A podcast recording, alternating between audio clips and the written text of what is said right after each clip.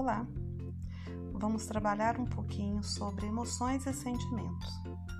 Por que trabalhar em emoções e sentimentos com as crianças, com os adolescentes e por que trabalhar emoções e sentimentos com você, você adulto, você professor? Esse é um tema que é inesgotável. Todos os dias nós podemos aprender sobre as emoções e sobre os sentimentos. E isso faz parte do processo de autoconhecimento. Quanto mais eu me conheço, mais forte eu sou, melhor minha autoestima, mais intenso eu vivo a vida e mais autonomia eu tenho. E aí, você sabe qual é a diferença entre emoção e sentimento? São coisas diferentes. Mas você já parou para pensar? Quando você vai trabalhar com seu aluno a questão das emoções, ou quando você vai tratar sobre os sentimentos com eles, você consegue é, falar com clareza e diferenciar um termo do outro? Aparentemente, o que a gente percebe é que em muitas situações a gente se confunde com as nossas emoções e com os nossos sentimentos. A gente é, se perde um pouquinho neles, principalmente quando nos perguntam sobre isso, a gente é, tem uma certa dificuldade de pontuar a diferença. E aí, um outro ponto que eu acho importante antes da gente entrar de fato no tema é que tem alguns, alguns professores com quem eu converso coloco a importância de se trabalhar sobre esses temas e eles dizem: Ah, mas nós já trabalhamos, trabalhamos no primeiro bimestre, nós trabalhamos com essas crianças o ano passado, então é um tema que já foi trabalhado. Emoção e sentimento não existe o já foi trabalhado. Hum? Ótimo, já foi trabalhado? Então agora nós vamos só aprofundar. Já despertamos no aluno esse olhar para as emoções e para os sentimentos. Agora é dar continuidade, porque não tem fim. Ele é contínuo, ele é permanente, é uma educação permanente. A gente aprende constantemente sobre as emoções e sobre os sentimentos. Então vamos lá. Emoção. Vamos refletir um pouquinho. Emoção é ação, então, tudo aquilo que se torna ação é emoção. Por exemplo, é, quando é, eu me emociono com uma cena é, de um filme e eu começo a chorar, aquele choro é uma emoção mas pode vir de um sentimento de tristeza, pode vir de um sentimento de alegria. Mas o choro é a emoção, é uma ação. Quando eu falo, nossa, eu me arrepiei, nossa, o meu rosto corou, é emoção transbordando. O outro percebe aquilo que eu estou sentindo. O sentimento ele é uma reflexão, ele é algo que fica interno. Né? Então, eu tenho é, um sentimento, eu tenho um determinado sentimento de medo, mas eu consigo disfarçar. Um sentimento de raiva, eu consigo disfarçar, eu consigo deixar dentro de mim. Um sentimento é, amoroso pelo outro, eu consigo também não demonstrar. Então, o sentimento é algo que fica dentro e a emoção é algo que vai para fora. Então, o sentimento, quando é externalizado, ele se torna uma emoção. Né? E saber externalizar, saber o momento de fazer isto, ter este controle, é educar as nossas emoções, é compreender os nossos sentimentos. Então, emoção, emoção é corpo, sentimento é mente. Emoção são reações a fatos, situações e pessoas. São reações orgânicas instantâneas. Nós não temos normalmente o controle. Ela é dirigida para o exterior. É uma dimensão comunicacional, porque quando eu externalizo, quando eu me emociono, eu estou me comunicando. É intensidade e é, é, é rápido, tem uma brevidade quando eu apresento uma emoção. O sentimento, ele é mente, ele é resultado de predisposições, afeições e experiências subjetivas. As reações orgânicas, ela, elas acontecem ao longo do tempo. Ela não é instantânea como as emo, da, da emoção. Ela é dirigida para o interior, tem uma dimensão particular. Ela vem é, diferentemente da emoção, ela vem com uma suavidade. Né? E o sentimento, normalmente, ele é duradouro. Enquanto a emoção é breve, os sentimentos são duradouros. E aí a gente entra, é, eu acho que ilustra muito bem é, aquele filme Divertidamente.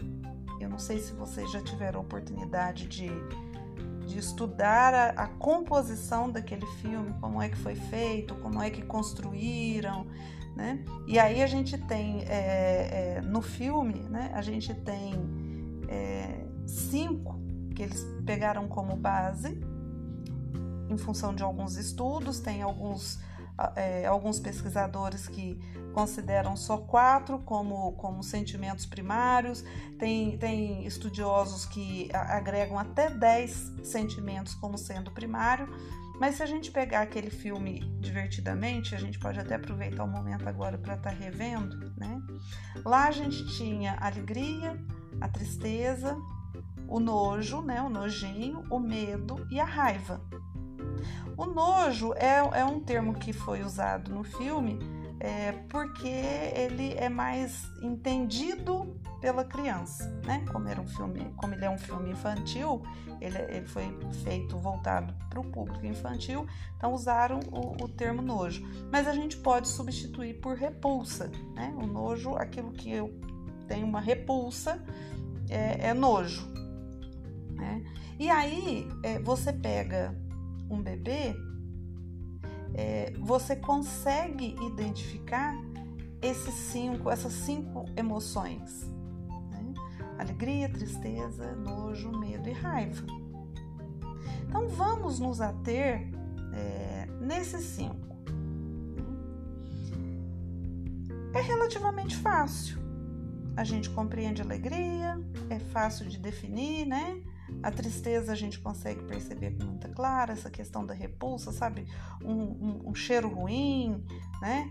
Uh, um, uma, um visual de alguma imagem muito ruim, isso causa repulsa, a gente consegue perceber. O medo também é muito fácil de definir, a raiva é muito fácil. Então, quando a gente pega eles é, enquanto é, sentimentos e emoções primárias, é fácil de, de trabalhar. Então dá até para falar, não, nós já trabalhamos isso no bimestre passado, nós já trabalhamos isso é, o ano passado. Né? O problema ou a questão, ela começa a, a ficar um pouquinho mais complicada e é nesse momento que eu coloco para vocês que é possível e é necessário que a gente tenha um trabalho contínuo, né? Dentro do, do, planejamento, dentro do projeto de, de, de trabalho da, da, escola e dentro do meu projeto enquanto professora em sala de aula, é porque esses sentimentos e essas emoções elas não acontecem sozinhas. Né? Isso não acontece sozinho. O bebê, sim, a gente consegue é, ver com uma clareza essas emoções pontualmente. O triste, o alegre, né? a repulsa, o medo, a raiva. Mas à medida que a gente vai crescendo, a gente vai misturando um pouco. a gente vai pegando, tem hora que a gente tem é, medo e repulsa ao mesmo tempo. Né? A raiva com a alegria ao mesmo tempo. Em outros momentos a gente tem uma alegria muito intensa, aí seria a combinação da alegria com alegria. E essas combinações, é, aí a gente entra na questão é, das emoções e dos sentimentos secundários. Que é quando a criança atinge uma certa idade, que ela começa de fato a se relacionar com é, o além da família além do pai da mãe, além do irmão. Quando ela vai para a escola, ela começa a misturar um pouquinho tudo isso. Né? A criança tem uma dificuldade de, é, vamos pensar, de adaptação. Né? Começo do ano, primeiro ano que a criança vai para a escola, ela está lá com seus dois, três anos, vamos pegar esse exemplo. Então, ela tem um, um, um misto de tristeza com medo que gera o quê? A ansiedade. E à medida que isso vai fazendo parte da rotina dessa criança, a gente instala o hábito de ansiedade nessa criança. Né? Se ela está triste e fica com raiva, porque é uma outra combinação que pode acontecer, ela tem raiva dos pais terem deixado ela ali e ela tem um misto de tristeza, o que, que é essa junção dos dois? É aquela sensação, é aquela, aquele sentimento de traição. Isso nós estamos falando de secundário. Se a gente pensar num terciário, tem, a gente pode misturar a tristeza, o medo e a raiva, nesse exemplo que eu estou colocando, né, da criança ser deixada na escola. E às vezes não acontece só no primeiro ano de, de, de aula, de, de vida é, daquela criança na escola. Pode acontecer no ano seguinte. Tem crianças que têm uma dificuldade muito grande.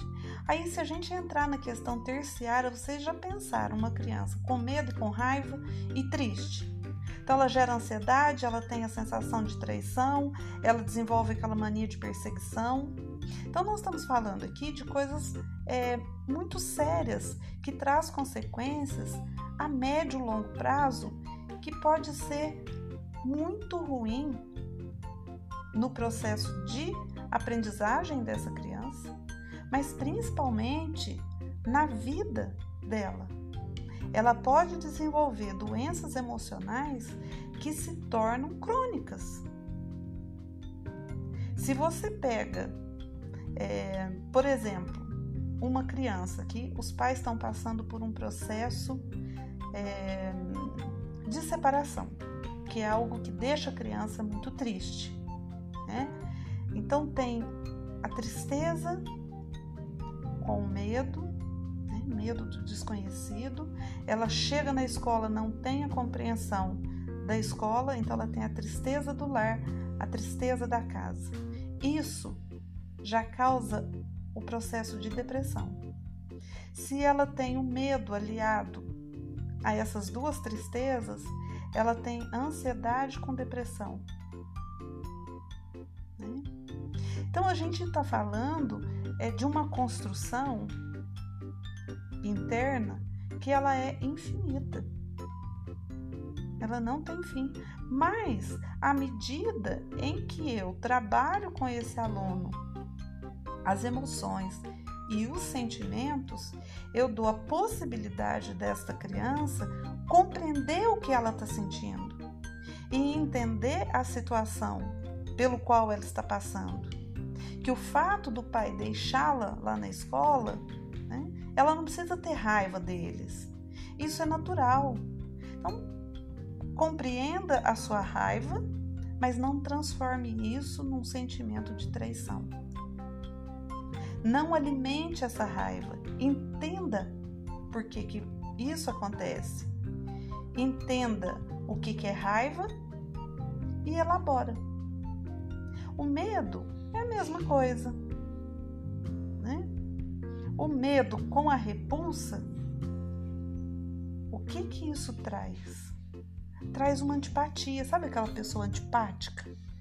Que não interage com ninguém, que ela se acha aquilo, muitas vezes, essa essa postura de antipatia, muitas vezes, é uma forma de proteção, de se autoproteger. Então eu não interajo, eu tenho asco dessa situação. Sabe aquela pessoa que você olha e já fala, vixe, muitas vezes ela cresceu num ambiente de repulsa né? e com muito medo. E isso trouxe para ela esse comportamento antipático é uma autoproteção, né? Então, isso precisa ser compreendido por nós adultos. Né? Precisamos entender e estudar sobre as emoções primárias, mas compreender e aprofundar os nossos estudos nas emoções secundárias, terciárias.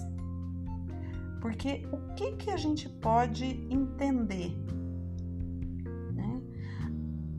Desde criança, e aí é, é, nós que já estamos no mundo dos adultos, né? mas um dia fomos crianças. A gente vive andando na corda bamba entre a emoção e a razão. Muitas vezes a gente esconde um sentimento de medo de mostrar para o outro a nossa emoção, porque nós precisamos agir com a razão. E a gente entra é, num cabo de guerra muito ruim, onde todo mundo perde o coração vira para a cabeça da gente e fala: Você não tem sentimentos. A cabeça vira para o coração e fala: É você que não sabe pensar, você não pensa, você age. E aí vem uma pergunta: O que, que é melhor? Agir com o coração ou agir com o cérebro? É emoção ou é razão? Como é que você age? Como é que você conduz a sua vida? Ou como é que você gostaria de conduzir? Você queria dar mais vazão para os sentimentos ou dar mais vazão para a sua razão? Como é que você funciona? No que, que você acredita? Na verdade, a gente tem a razão e tem a emoção porque nós precisamos dos dois. E nós precisamos do equilíbrio. Nós precisamos ligar os dois ao mesmo tempo.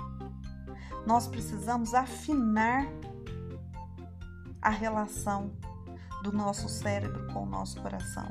Nós precisamos afinar a razão e a emoção para que a gente tenha sentimentos saudáveis. E aí vale lembrar o seguinte: eu não estou falando de positivo e de negativo, eu não estou falando de alegria e de tristeza. Estou falando, falando de sentimentos saudáveis. Aquilo que não toca o meu coração não tem por que fazer sentido na minha vida eu não consigo dar um sentido para aquilo que não me emociona. Mas aquilo que me emociona, eu preciso aprender, eu preciso compreender, eu preciso estudar. Para que eu não tenha os exageros, né? exageros emocionais, para que eu não tenha fúria, para que eu não tenha depressão, para que eu não entre em êxtase, né? para que eu não entre é, numa esfera do medo que gera pavor, para que eu não tenha preconceito, né? Que eu tenha aquela repulsa pela repulsa, para que eu não crie estereótipos na minha cabeça. Então, tudo isso aqui é de responsabilidade nossa enquanto educador. Como é que eu penso? Como é que eu reajo na minha vida? E o que é que eu estou levando para o meu aluno? O que é que eu estou levando para o meu aluno em termos de afinamento entre a razão e a emoção? É possível separar? Eu consigo? É. E aí, assim, nós somos tudo ao mesmo tempo. E é o equilíbrio.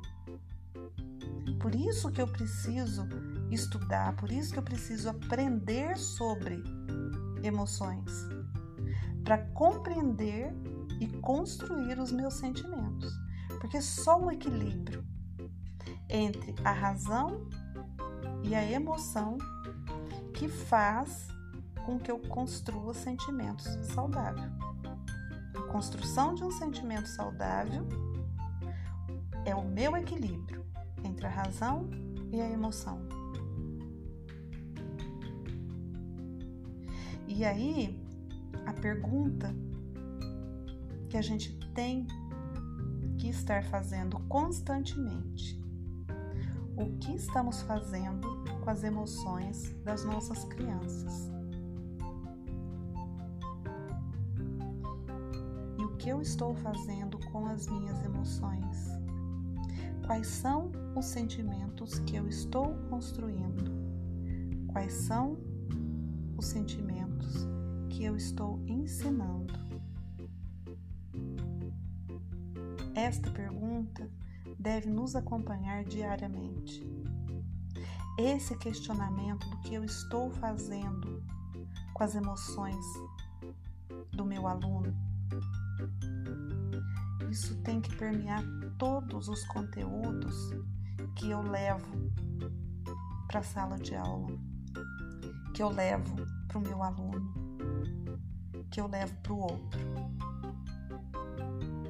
Não se canse de buscar respostas. As emoções e os sentimentos são conteúdos inesgotáveis.